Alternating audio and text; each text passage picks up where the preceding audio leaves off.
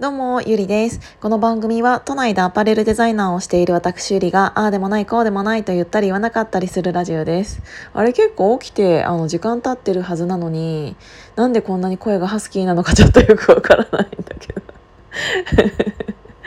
あの、昨日はね、ミヤゲルのチームで山登りに行ってきたんですよ。あの、青梅の方東京の西の方にある、えーと、御嶽山っていうところで結構ね高尾山と同じようなうーん緩さで行っていいかなって思ったら結構本気系の山であの結構お尻の筋肉が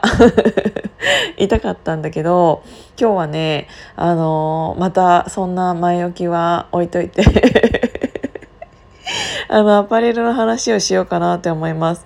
あの皆さん最近サスティナブルっていうけ、えーと、言葉？よく聞くと思うんですけど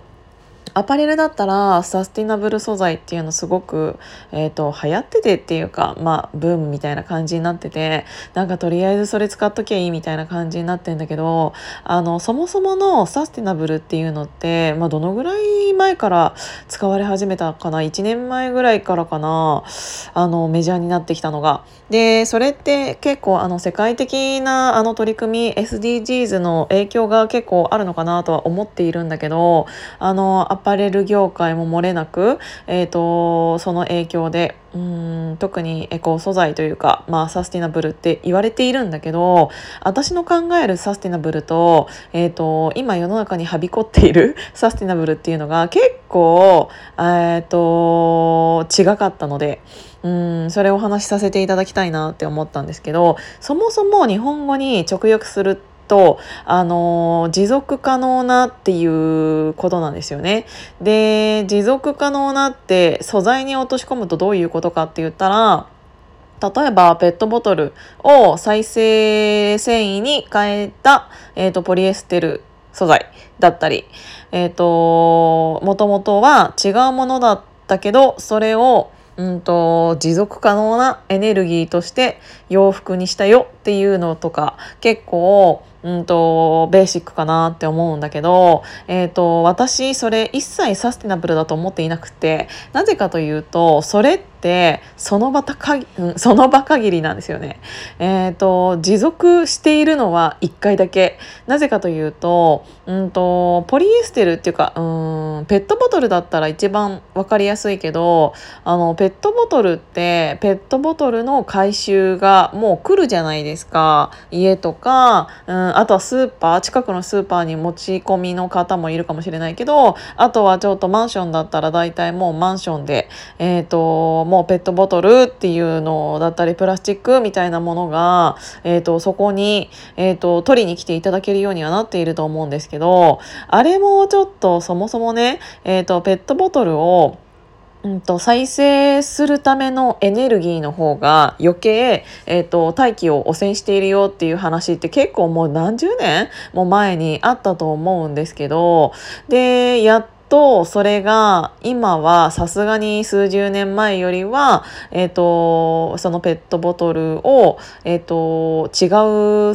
素材だったりっていうものに変更するエネルギーは昔よりはまだお金もうーんかからなくなってきたのかなっていう感じだったたんだけどうんと新しく作っちゃった方がまだ安いしエネルギーも少なく済むからうんとそこってまだクエスチョンの部分だったりすると思うんですよね。ただ一応うんと新しく何かを作るのではなく今あるものを持続していって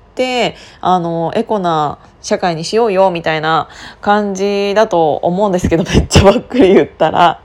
なんだけど例えばそれがねペットボトルが洋服になりましたって言ってじゃあその洋服皆さん着るじゃないですか。でいらなくなったら普通に捨てません？それあのどっかのエコ業者とかにこれポリエステルなんでって言ってこの繊維再生してくださいって言って持っていく人って絶対に1割もいないと思うんですよね私。だって私だってそれどこに持って行っていいか分かんないもん。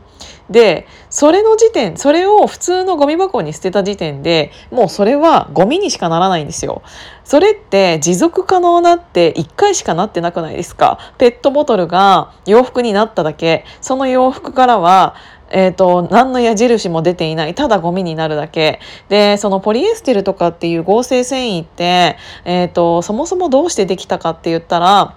うん、天然繊維で、えっ、ー、と、補えなかったものを補っていったりするんですよね。なんかあの、天然繊維っていうのは、うんと、肌に肌肌だったり地球にはすごく優しいかもしれないけど、えっ、ー、と、着ていたら毛玉ができやすいだったり、あとはなんか、まあ、洗ったら縮みやすかったり、本当にいろんな性質があるんですよ。性質っていうか、うんと、着る上で、洗ったりする上でのデメリットっていうものはどうしても、えっ、ー、と、そうになっちゃっていて、ただ、その代わり、えっ、ー、と、ゴミになった時にちゃんと、うんと、土に帰りやすいんですよね。なんだけど、えっ、ー、と、ポリエステルとか化学繊維っていうものは、えっ、と、燃えるというより溶けるので、溶けたものがせ、そのまま土に帰るかって言ったら、もう500年以上残るっていう、えーと、データが出てるんですよね。だからあのそれをうんとゴミに捨てることで、えーと、結局ゴミを作っているのと変わらないから私的にそれがサスティナブルって言われていることがめちゃくちゃ浅はかだなって思ってます。うん、だからなんか本当に、えっ、ー、と、人間ってさ、